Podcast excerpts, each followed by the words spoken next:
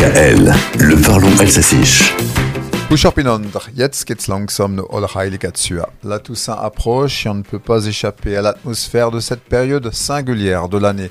À l'écomusée d'Alsace dont je vous parle dans les journaux aujourd'hui, Halloween n'existe pas parce qu'autrefois nos aïeux ne connaissaient pas, mais ils n'étaient sûrement pas indifférents à cette ambiance mystérieuse précédant la Toussaint,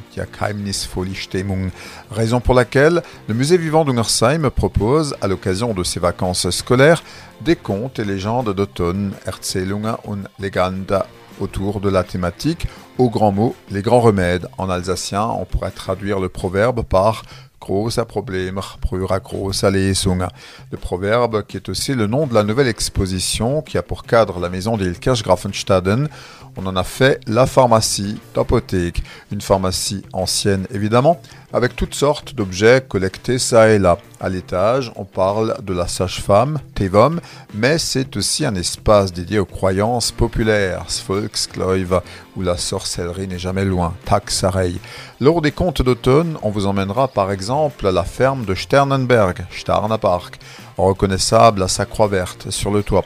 Autour du valet de ferme, der Stolknord, confronté à des chats noirs.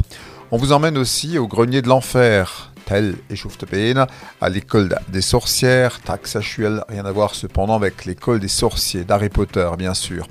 En tout cas, c'est une sortie hors du temps que vous propose l'écomusée.